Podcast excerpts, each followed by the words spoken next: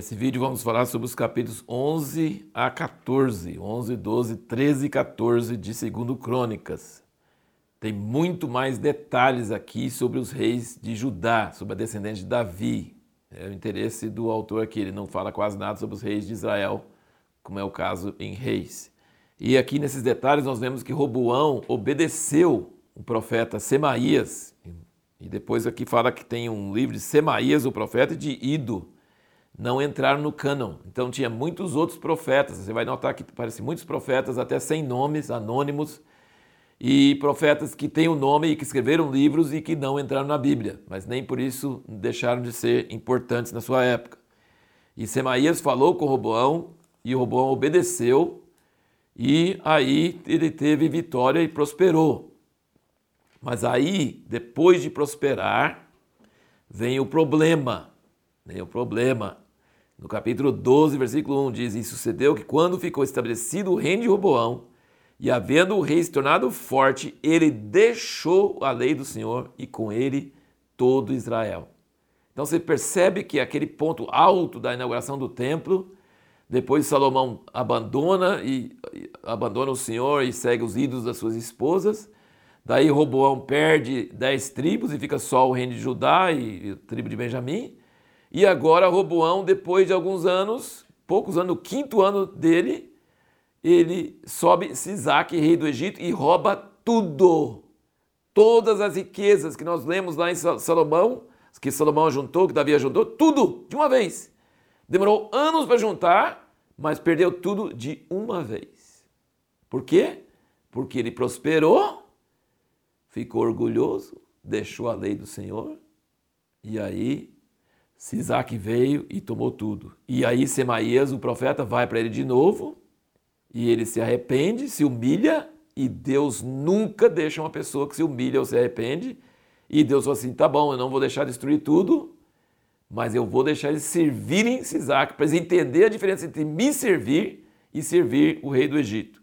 Então existe, Deus responde quando a pessoa humilha, se humilha e se arrepende mas às vezes tem consequências graves. E teve aqui, nós vemos que perdeu quase tudo que Davi e Salomão tinham juntado com tantos anos e tanto esforço.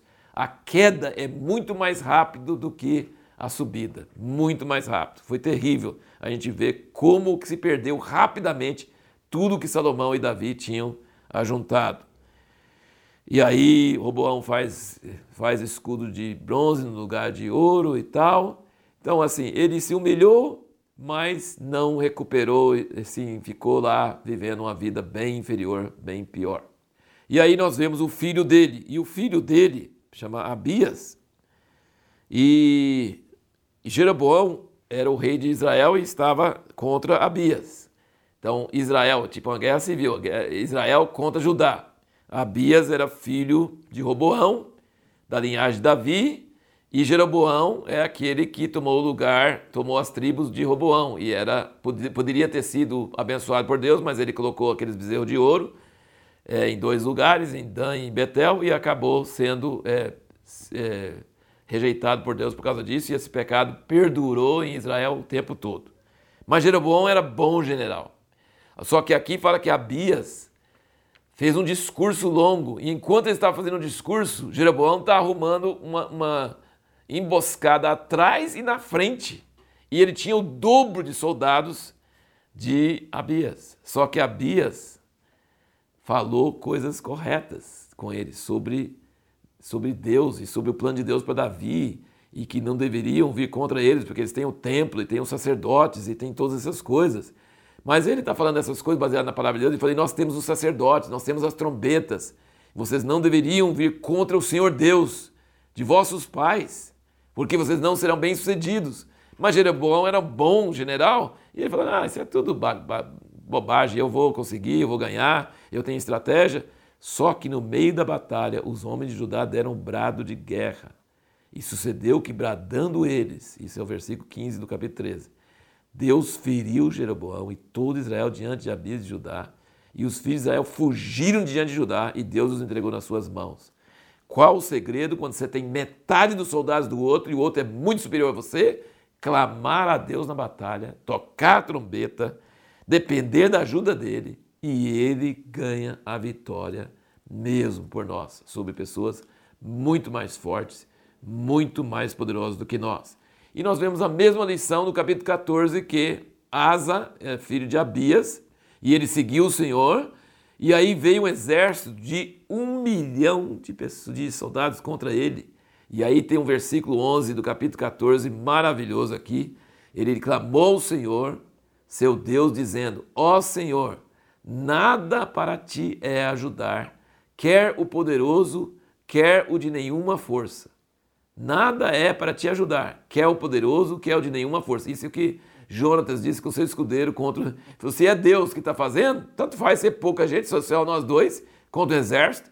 E ele fala: nada é para te ajudar, quer o poderoso, quer o de nenhuma força. Ajuda-nos, pois, ó Senhor nosso Deus, porque em ti confiamos e no teu nome viemos contra essa multidão. Ó Senhor, tu és o nosso Deus, não prevaleça contra ti o homem. E o Senhor desbaratou os etíopes diante de Asa, um milhão de pessoas, e diante de Judá, e os etíopes fugiram. No versículo 13 fala que não havia neles resistência alguma, porque foram quebrantados diante do Senhor, diante do seu exército, levaram grande despojo, e depois fala, feriram todas as cidades ao redor de Gerar, porque veio sobre elas o terror da parte do Senhor.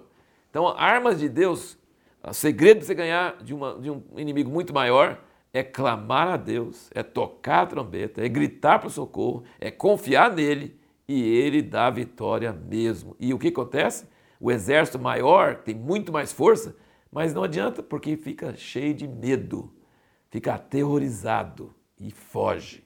E nós temos então esses dois exemplos: Abias contra Jeroboão, com Jeroboão com o dobro de soldados, e aqui Asa com um exército de um milhão contra ele, e ele clamando ao Senhor, e aí teve uma grande vitória. A pergunta que nós vamos responder no próximo vídeo é por que, que os profetas são tão necessários e importantes?